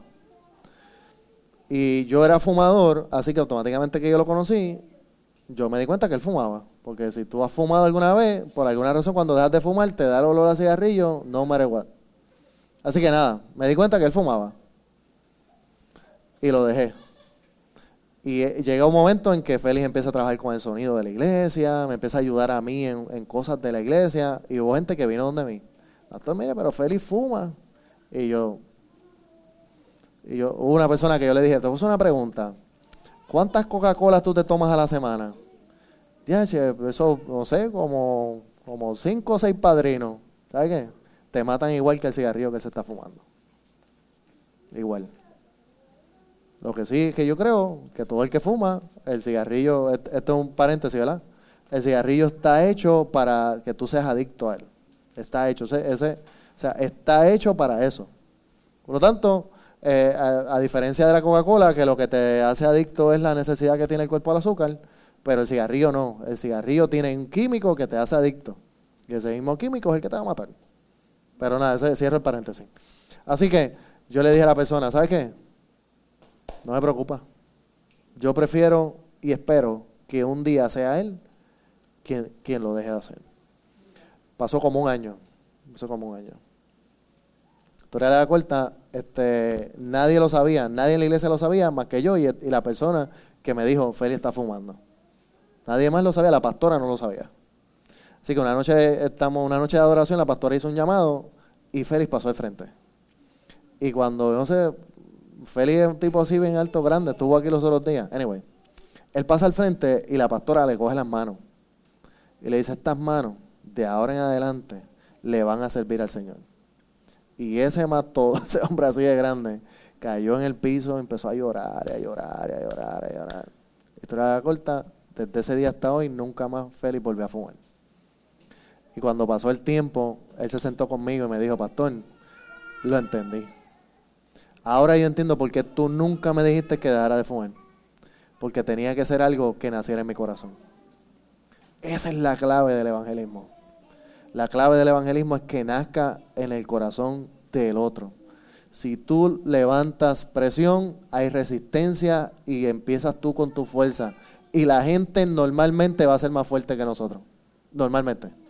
Porque una vez que tú tienes a Cristo en tu corazón, tú rompes con esa parte natural tuya que era la que ejercía presión, la que ejercía fuerza. Así que siempre el que está al lado de allá va a ser más fuerte que tú. Te va a dar más duro, te va a doler más, te va a herir más, siempre. Porque una vez que tú tienes a Cristo, tú empiezas a, uno empieza a ver las cosas diferentes. Y que las cosas sean malas y, alguien te haga daño, tú siempre ves la oportunidad de bendecirlo. Así hayan pasado 10 años después, ¿verdad? Por último, el quinto principio del evangelista es que el centro del evangelio es Jesucristo. El centro del evangelio es Jesucristo. El centro del evangelio es Jesucristo. Dos cosas importantes en cuanto a eso. Primero, usted siempre va a predicar, siempre, el centro del Evangelio es Jesucristo. Usted siempre va a predicar, siempre a Cristo. Siempre. Siempre. Siempre predica a Cristo. Nunca predica a Salomón, a David, a Moisés, este, a Josué. No, no. Usted predique a Cristo. Siempre. La gente se convierte en el nombre de Cristo. La gente se cambia su vida en el nombre de Cristo. Cristo es el camino, la verdad y la vida. Cristo, siempre, siempre, siempre, siempre, siempre, siempre, siempre. Siempre, siempre. No lo enseñé yo, lo enseñaron los apóstoles. Hay 13 cartas de Pablo y todos los otros eh, eh, libros, todos los libros. Lo único que enseñan es que lo importante es Jesucristo. Todos ellos lo que enseñaron fue Cristo. ¿Está bien? Así que usted siempre predique a Cristo, siempre predique a Cristo, siempre predique a Cristo. Segundo, siempre que tengas la oportunidad de predicar, predica para que se conviertan. Ahora, no puede ser que no pueda haber presión. Te predica para que se conviertan. Puede ser que no pueda haber presión. Por ejemplo, ¿cómo yo predico para que alguien se convierta? De tal manera amó Dios al mundo que entregó a su único Hijo para que todo aquel que en él crea no se pierda, mas tenga vida eterna. O sea, cuando yo predico para que se convierta a alguien, lo que yo hago es que yo le, siempre le voy a estar enseñando que Cristo murió por él para darle vida eterna. Siempre, siempre, Cristo, Dios envió a su Hijo, su Hijo murió en una cruz, ese Hijo Dios lo envió, lo puso aquí, pagó todo el precio, su sangre te liberó, o sea, siempre tú vas a predicar para que la gente se convierta, nunca prediques para que la gente se sienta bien, para que la gente no esté triste, para que la gente no llore, o no, no, tú siempre predica para que la gente se convierta. Ahora, predicar para que la gente se convierta no es decirle arrepiéntete pecador que te vas a perder en la plazoleta del infierno. Predicar para que la gente se convierta es decir a la gente, no importa cuánto tú hayas pecado, como quiera, Dios te ama y te quiere, quiere que tú sepas que Él te salvó. ¿Ven la diferencia? Una diferencia bien grande. Miren, si el Evangelio siempre se hubiese predicado de esta forma, hay dos formas de predicar el Evangelio. O tú lo predicas, eres un pecador y te vas a perder en las palazuelas del infierno, o lo predicas, no importa lo que tú hayas hecho, como quiera, Dios te amó y te salvó. Es el mismo mensaje, pero con dos vertientes totalmente diferentes. Si no te arrepientes, te pierdes en las palas del infierno. Eso es verdad. E- Eso es verdad. Pero también, no importa cuánto hayas pecado, Dios te amó y como quiera te salvó. Es el mismo mensaje, lo único que el segundo me llega al corazón, el primero me llega a la carne. Entonces usted decide. Si toda la vida el Evangelio se hubiese predicado desde la perspectiva del corazón, hubiese mucha más gente convertida de la que hay hoy. Mucha más gente. Pero mucha más gente. ¿Está bien? ¿Dudas, preguntas, comentarios hasta aquí? pensando, me quedé pensando en lo del el caso de su mamá con su abuelo, que muchas veces se nos hace bien fácil evangelizar para personas que no conocemos, pararnos en una plaza y decirle Cristo te ama, pero la familia es totalmente diferente. Con la familia hay mucha gente que sé yo, tú vas a la iglesia los domingos, pero no le hablas a tu mamá, no le hablas a tu papá, no, no le hablas a tu hermano hace 10 años, entonces ¿qué tipo de evangelismo es ese? Porque la Fíjate. persona que tienes que impactar a tu familia. Qué bueno que tú dices eso, porque si algo esta iglesia hemos tenido éxito es que le hemos predicado a nuestra familia y nuestra familia se ha convertido. Así que fíjate que como el mensaje del corazón, que es el que yo llevo predicando todos estos años, nos ha dado la oportunidad de romper con ese, con esa, con esa línea que se ha movido por muchos años, porque por ejemplo mi abuelo nunca me ha predicado a mí, nunca, nunca, ni siquiera a su hija le predicó, nunca. ¿Por qué? Porque como ella es hija del pecado no se le puede predicar. A ese nivel. Y así hay mucho. O sea, hay muchas iglesias donde ni siquiera los hijos se congregan. O sea, tú tienes familias completas donde los hijos no están, o familia, o tienes simplemente al esposo y la esposa no está, porque a veces ni siquiera la esposa se atreve a predicarle al esposo. A ese nivel. Entonces, esas son las líneas que el, el Evangelio del corazón rompe. Este evangelio, que es el evangelio de la gracia. Fíjense que hay dos tipos de evangelio. El evangelio de arrepentimiento, que fue el que predicó Juan hasta que Cristo murió en la cruz, y el evangelio de la gracia, que es el evangelio de Cristo. El evangelio de arrepentimiento lo que dice es necesitas un salvador. El evangelio de la gracia lo que dice es te salvó. Esas son las dos vertientes. El evangelio de arrepentimiento, necesitas un salvador. El evangelio de la gracia, te salvó. Entonces nosotros predicamos el evangelio de la gracia, que es te salvó. Ya la gente no necesita un salvador. La gente necesita saber que fueron salvados. Eso es bien importante porque a veces estamos predicando, no, este, tú tienes que buscarle a Cristo, tienes que buscar. La gente no tiene que buscarle a Cristo, la gente tiene que entender que ya Cristo los buscó. Es bien diferente. Tenemos que ir rompiendo, ¿verdad? Con esa paradigma. Eso- esos son paradigmas. Bueno, pues ahí se acabaron esos principios, cinco principios fundamentales del evangelista. Voy a dar hasta las nueve, terminamos a las nueve. Le doy rapidito, le voy a dar rapidito. Este, eh, estos son un poquito más, estos son nueve, pero son principios generales en cuanto al evangelismo. Principios generales en cuanto al evangelismo. El primer principio, a veces cuando yo hablo de principios, son ideas que usted las va a tomar y las va a ir cultivando. La idea de un principio es que tú lo, tomes y lo cultives, lo vayas cultivando. Por ejemplo, un principio es que Cristo es el centro del Evangelio. Por lo tanto, que yo necesito para cultivarlo? Tengo que buscar información sobre eso. Para ir cultivándolo, cultivarlo hasta que me gobierne. Todos los principios usted siempre los va a ver así. Yo te doy el principio, tú lo buscas y lo cultivas hasta que te gobierne. Primer principio general, necesitas convicción. Necesitas convicción. Primer principio general, necesitas convicción.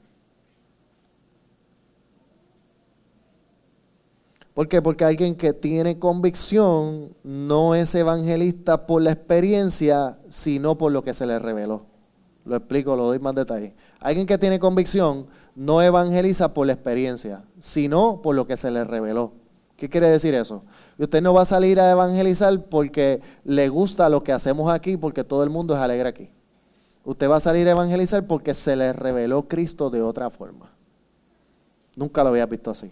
Y ahora Cristo se ha revelado a ti. Cuando tú tienes ya una convicción de Cristo y sales a llevar ese mensaje. No sales a llevar una idea de hombre, no sales a llevar una, un sentimiento, sino que sales a llevar una convicción. ¿Está bien? ¿Se entendió eso? Importante. Segundo, el principio de la comisión. Principio de la comisión. Comisión es otra cosa del llamado de la es que no es de la encomienda. El principio de la encomienda. ¿A qué se nos envió? Marcos capítulo 16, versículo 15, Jesús dijo y les dijo, id por todo el mundo y predicar el evangelio a toda criatura. Al que creyere y fuere bautizado será salvo, mas el que no creyere será condenado.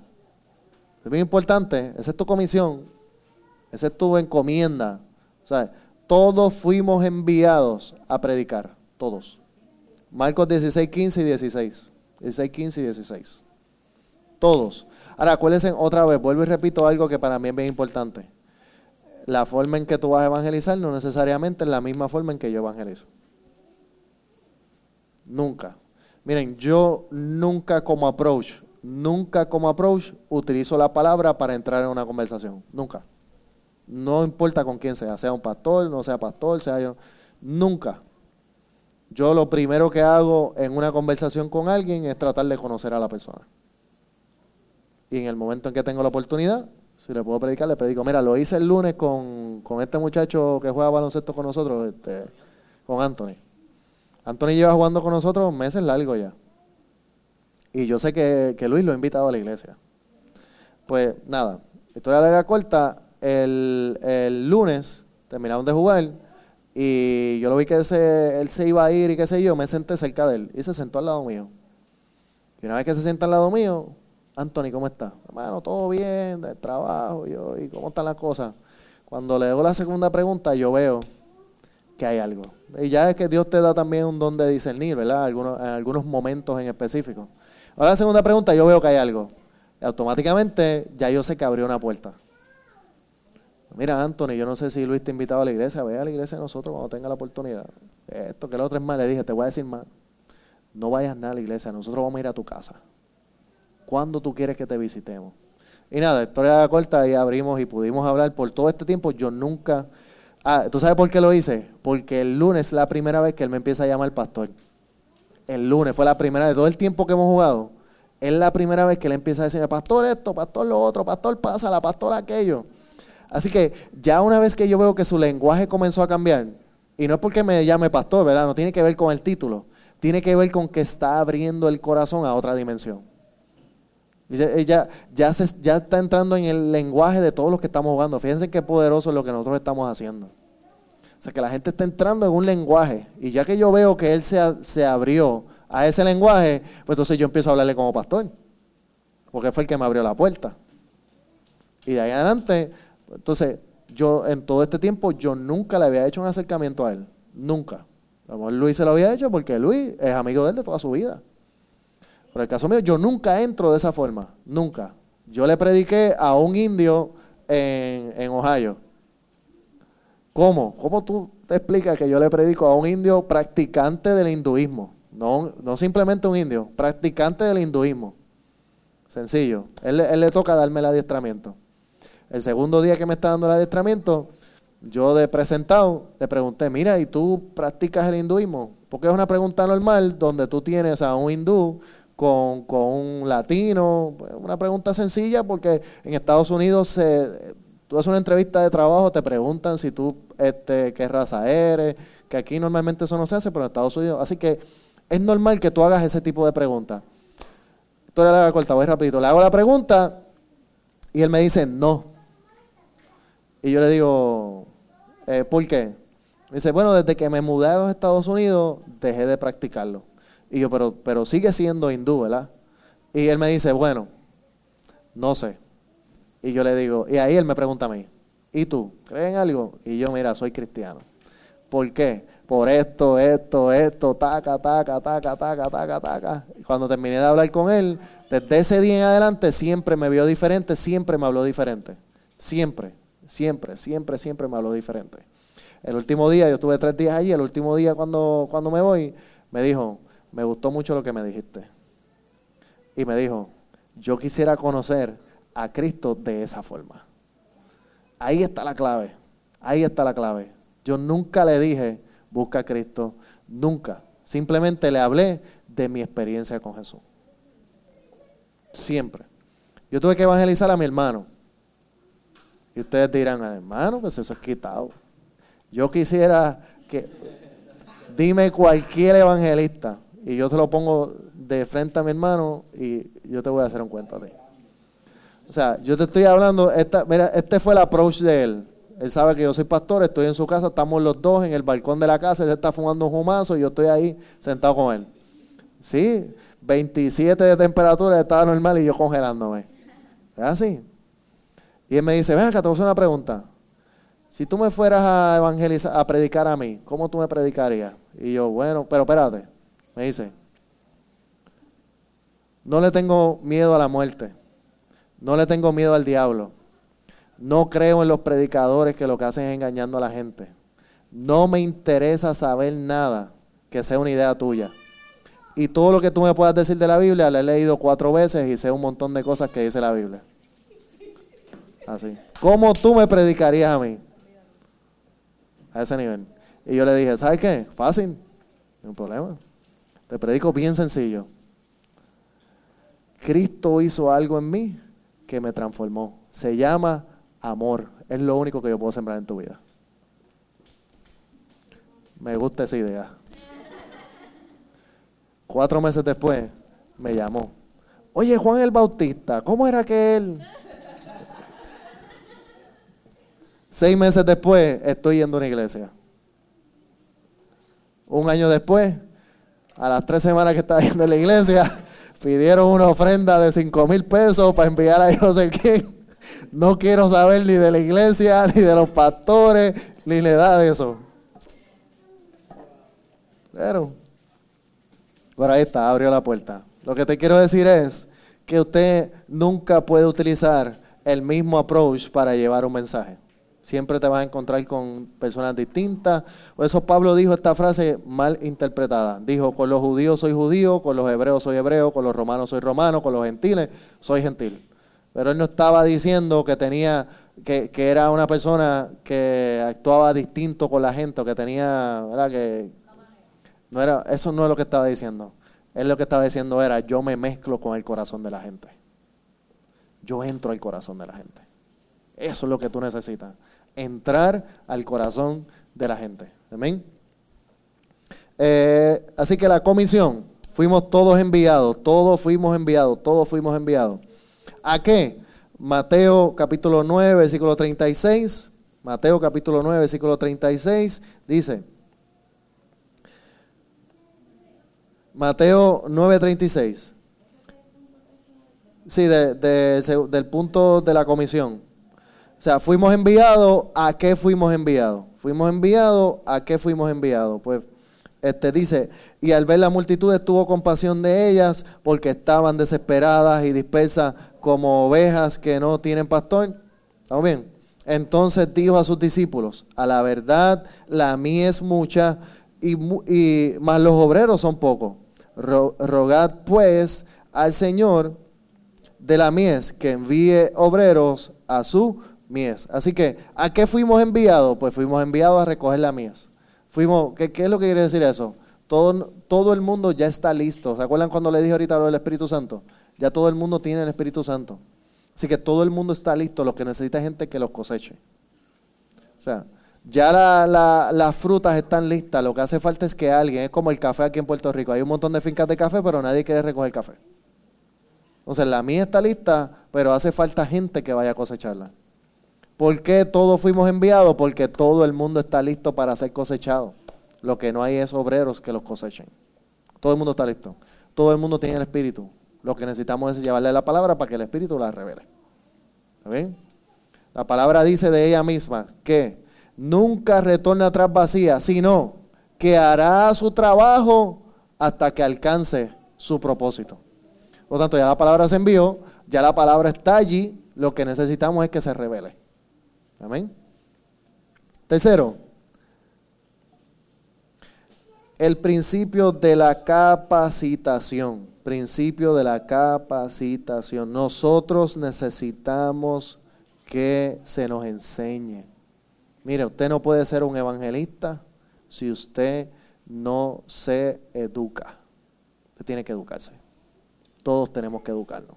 Todos. Si tú vas a ser el evangelista como yo, que nunca uso approach de primera mano y espero que la gente abra una puerta, tú tienes que educarte para eso. Porque si tienes un montón de puertas abiertas y no sabes qué decirle a la gente, o le dices cuatro disparates, tienes que educarte. Usted tiene que educarse, usted tiene que prepararse siempre, siempre. Mire, si usted es músico, como yo le digo, le digo a Héctor y le digo a todos los músicos, si usted es músico, usted tiene que perfeccionarse en la música. Usted tiene que educarse. Tienes que perfeccionarte. ¿Por qué? Porque tú necesitas utilizar tu don al máximo. No importa que sea. ¿verdad? Uso músico. Este, pero usted tiene que, usted tiene que, que maximizarse. Usted tiene que educarse. Simplemente decir que eres cristiano no te da las herramientas para que alguien se convierta. Hoy tú estás recibiendo herramientas para que la gente se convierta bien. Para que la gente tenga herramientas para convertirse. Pero si sales como un loco por ahí, hacer cuatro disparates, lo que vas a hacer es dañar más gente de la que vas a cosechar. Amén. Así que hay que prepararse. Como no tengo mucho tiempo, Hechos capítulo 1, versículo 8. Hechos capítulo 1, versículo 8. Y Hechos capítulo 2, versículo 38. Que básicamente lo que vas a encontrar ahí es que el Espíritu Santo es quien te capacita. El Espíritu Santo es quien te capacita. Hechos 1.8, Hechos 2.38. Hechos 1.8, Hechos 2.38. Próximo. Próximo, la ubicación. ¿Cuál es tu punto de enfoque? ¿Cuál es tu punto de enfoque? Usted necesita darle forma a su punto de enfoque. Por ejemplo, si todos ustedes van a predicar a una égida, es muy probable que los voten a todos. Sí, si van a predicar una égida, es muy probable que los voten a todos. Si van a llevar entretenimiento una égida, los van a recibir todos los días. Usted tiene que tener un, un buen punto de enfoque. Ahora, si usted va a ir a una égida, tiene que entonces prepararse. Al foco de nosotros son las égidas, pues tenemos que prepararnos. Tenemos que capacitarnos, tenemos que prepararnos, porque no vamos, si, si usted va a predicar, por ejemplo, en el caso mío, tengo que evangelizar a alguien que entiende que sabe 20 veces más que yo. Pues ¿qué yo hago? Me preparo. Me preparo. Porque ese es mi punto de enfoque. Si llego allí como así a lo, a lo, a lo, en el barrio mío, esa frase se va a escuchar muy fea aquí. A lo, no, ¿verdad? Si llego allí a lo loco, me van a patear. Por ejemplo, si yo tengo que predicarle a un, a un abogado, pues yo sé que si voy a predicarle a un abogado, ese abogado me va a hacer un montón de preguntas. ¿Verdad que sí? ¿Y dónde? Y, y si, y si, eh, si me convierto a Cristo, ¿cuántos días tienen que pasar? ¿Y cuál es el proceso? ¿Y, cuál, ¿Y qué dice la ley sobre, qué dice la ley de Moisés? Todos los términos. Si voy a predicarle a un doctor, no es lo mismo predicarle a un abogado que predicarle a un doctor. Usted tiene que, ustedes tienen que identificar su punto de enfoque. Ustedes van a predicar al viejo San Juan, por ejemplo, ya yo les dije a ustedes que no pueden ir a evangelizar al viejo San Juan y montar allí un bembé con instrumentos y repartir flyers y todo eso porque los presos los van a meter. Porque San Juan está gobernado por el anticristo y el anticristo no cree ni en la luz eléctrica. Es así. Nos van a sacar a palo limpio de allí. O sea que usted tiene que ir listo. Para donde el lugar donde usted, el foco tiene que estar claro. Así vamos a San Juan, pues sabemos que no podemos hacer esto, no podemos hacer lo otro, tenemos que tener cuidado con tal cosa, tenemos que movernos. de- Ahora, si vamos a Cagua, allí las puertas están abiertas. El foco, ¿cuál es el foco? Ah, van para Cagua, me lo dejan saber. Porque yo llamo a, a un amigo que tengo allí en el municipio, y que es el encargado de bases de barrio, y, y bueno, pues es que es así. De hecho, es el único contacto que tengo. Pues mira, es ayudante del alcalde, Guillermo Encarnación. Nosotros hemos trabajado con él, con Guillermo Encarnación. Es un tipo que es un tipo que no que, que no tiene, él hace, él, él se atrevió a coger allí el paseo de Caguas y todas las navidades a hacer una actividad que es cristiana. Y la auspicia del municipio es una locura, pero la hacen. Así que ustedes necesitan tener un punto de foco claro. Van a la playa, a la playa no pueden ir engabanados. Van a San Juan, tienen que tener, sí, o sea, los focos tienen que ser claros. Tienen que ser claros. No podemos, por ejemplo, eh, eh, yo he visto este error. Eh, algunos jóvenes, de momento viene el concierto de Bad Bunny y se van allí, ponen cuatro bocinas, están, empiezan a cantarle y a gritarle a toda esa gente que están allí. Entonces, e- ese no es el foco. Ese tiene, tenemos que tener mucho cuidado. ¿Por qué? Porque para ser efectivo usted tiene que tener un buen foco. Tiene que, tiene que saber cómo va a llegar y cómo va a penetrar ese ambiente. Pero si lo hace al garete, los resultados van a ser nefastos. Así que la ubicación, a dónde voy, tiene que estar claro. Sigo.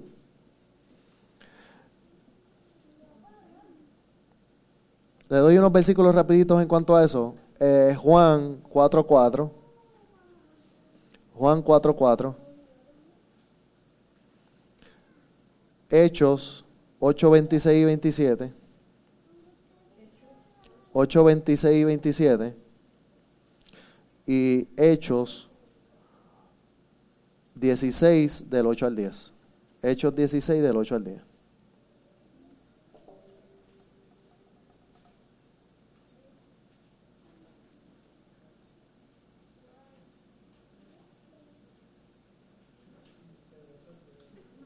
¿Estamos?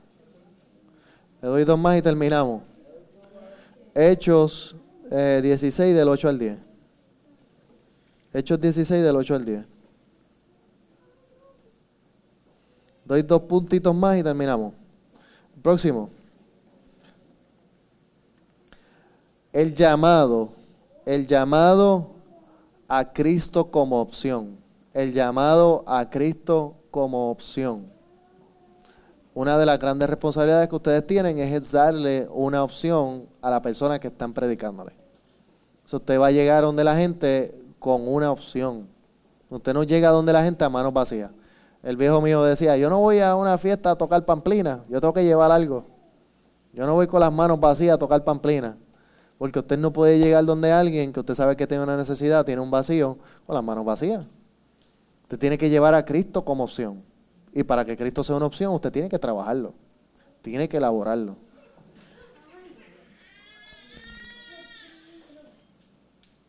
Está bien, no pasó nada. En nombre de Jesús, todo está bien.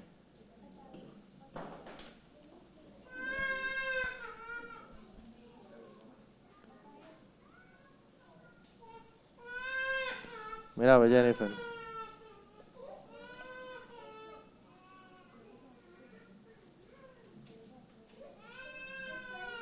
Yo creo que se cayó para atrás. No la vi, pero creo que se cayó para atrás.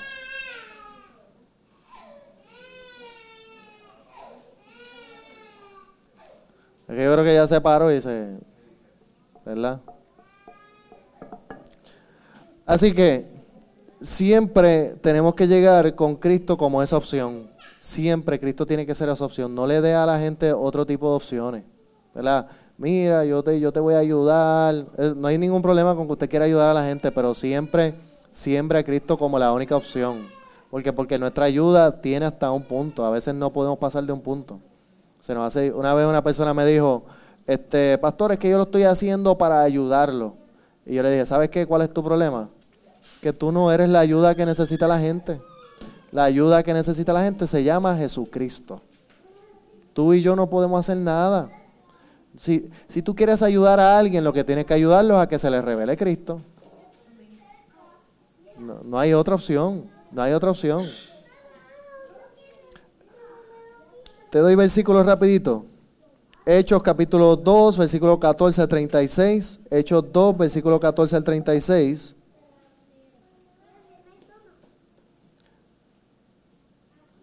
Y Hechos capítulo 3, versículo 19. Los apóstoles siempre decían a la gente, ustedes están pecando, ustedes están mal, necesitan cambiar su vida, su vida tiene que transformarse, busquen de Jesucristo.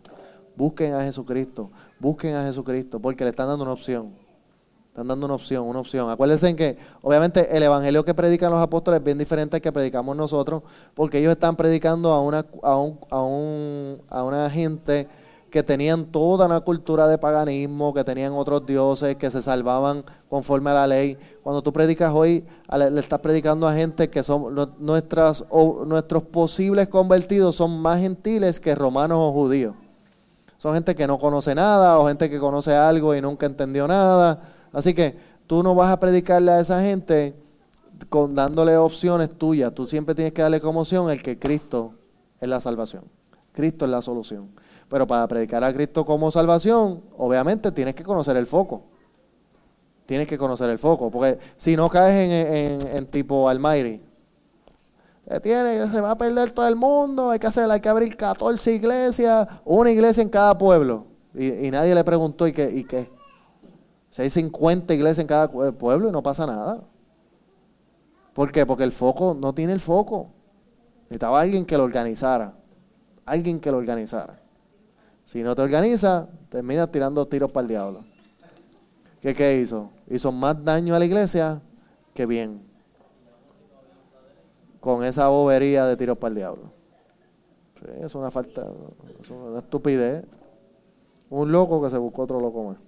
Entonces, finalmente, eh, el principio de la integración al cuerpo de Cristo. El principio de la integración al cuerpo de Cristo.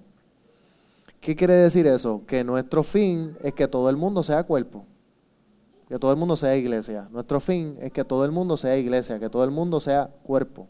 Así que ustedes no van a salir a la calle a traer gente a un local. Ustedes van a salir a la calle a predicarle a la gente que ellos son el cuerpo de Cristo. Que van a venir a un local donde los vamos a edificar y los vamos a enseñar. Y les vamos a dar herramientas para que sean un cuerpo fortalecido. Pero la idea no es encerrar a la gente en este lugar. La, la idea es que Cristo se revele y que tú puedas ser cuerpo. Esa es la idea, ese es el foco. Rapidito te doy versículo, Efesios capítulo 4, versículo 10 al 16. Efesios capítulo 4, versículo 10 al 16, lo voy a leer ese para que lo tengan. Ese es el fundamento del evangelismo conforme al cuerpo de Cristo. Fundamento del evangelismo conforme al cuerpo de Cristo. ¿Qué quiere decir eso en español? Efesios capítulo 4, versículo 10. Evangelismo conforme al cuerpo de Cristo. ¿Qué significa eso?